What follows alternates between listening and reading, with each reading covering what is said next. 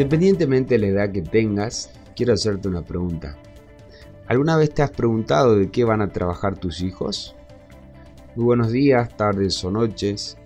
Depende de la hora en la cual me estén escuchando. Mi nombre es Jorge Lindón, soy de parte del área de emprendedurismo e innovación de la Universidad Católica de Salta. Y el día de hoy traigo a colación un tema muy importante, que es sobre las habilidades necesarias que debemos desarrollar para hacer frente a un futuro tan incierto y volátil. Hay estudios que remancan que aproximadamente el 45 el 50% del trabajo que existe hoy en día en los próximos 10 o 15 años van a ser ocupados por robots, por máquinas, por software, por microchips. Lo que nos trae la pregunta es, entonces, ¿cómo podemos nosotros como humanos hacer para competir?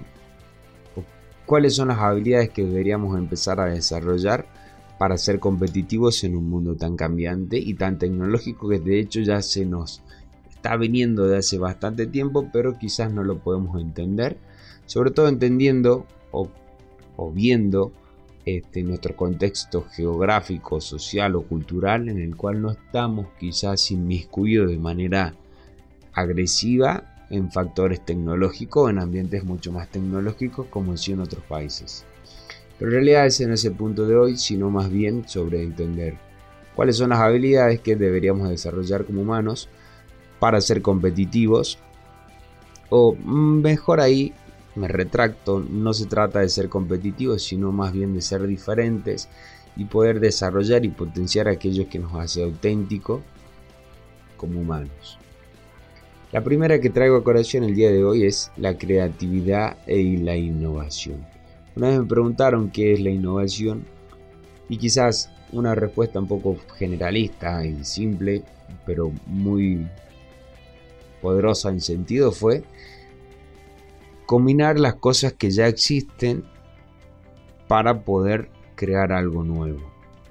Innovar no se trata de crear la pólvora o se trata de crear la bombilla, ya todo está creado, sino simplemente poder combinar algunos factores como la tecnología y la economía, o la tecnología y lo sustentable, eh, y a partir de eso crear algo nuevo que resuelva un problema real en la sociedad.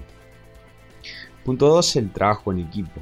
Desde muy temprana edad nos han educado, si se quiere, como para competir entre nosotros, entre nuestros compañeros, quién sacaba la mejor nota, quién le ponía un 10 y quién le ponía un 6, y cómo un número podía definir a una persona y a otra.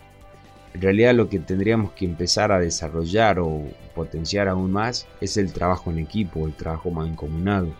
Cómo tus habilidades pueden fusionarse con las mías para que uno más uno no sea dos, sino que sea cuatro, cinco, multiplicarnos. El marketing y el desarrollo del software, indispensables, entendiendo puntualmente lo que mencionaba en un primer momento, que el trabajo está en peligro con lo cual debemos adaptarnos a eso porque si no va, vamos a ser este, reemplazados por algunos software. Entonces, entender cómo funcionan estas máquinas y sobre todo saber cómo piensan no solamente las máquinas, sino los seres humanos, que es concerniente al marketing, nos va a permitir tener las habilidades necesarias para poder adaptar nuestros trabajos al futuro. Cuarto punto es, y esta reflexión la comparto con, el creador de una gran plataforma digital educativa es nunca parar de aprender.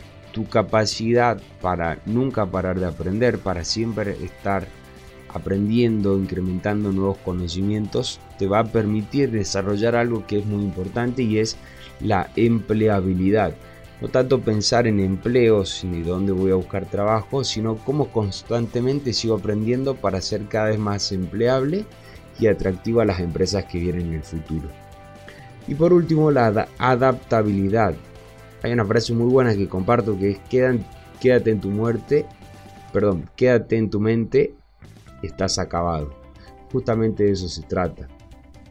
Remontándonos a la ley de la naturaleza, que a mi punto de vista de ahí surgen todas las leyes en los negocios, en la economía, en las finanzas y demás, que al día de hoy sumamente tienen vigencia y es el futuro no es del más fuerte ni tampoco sobrevive el más fuerte, sino el que mejor se adapta. Entonces, puedes romper algunos esquemas, tener la capacidad de desaprender para aprender algo nuevo va a ser sumamente importante en el futuro, entendiendo que en el momento de yo grabar este podcast, al momento de que lo vayas a escuchar, el mundo no va a seguir siendo el mismo, sino que va a cambiar rotundamente.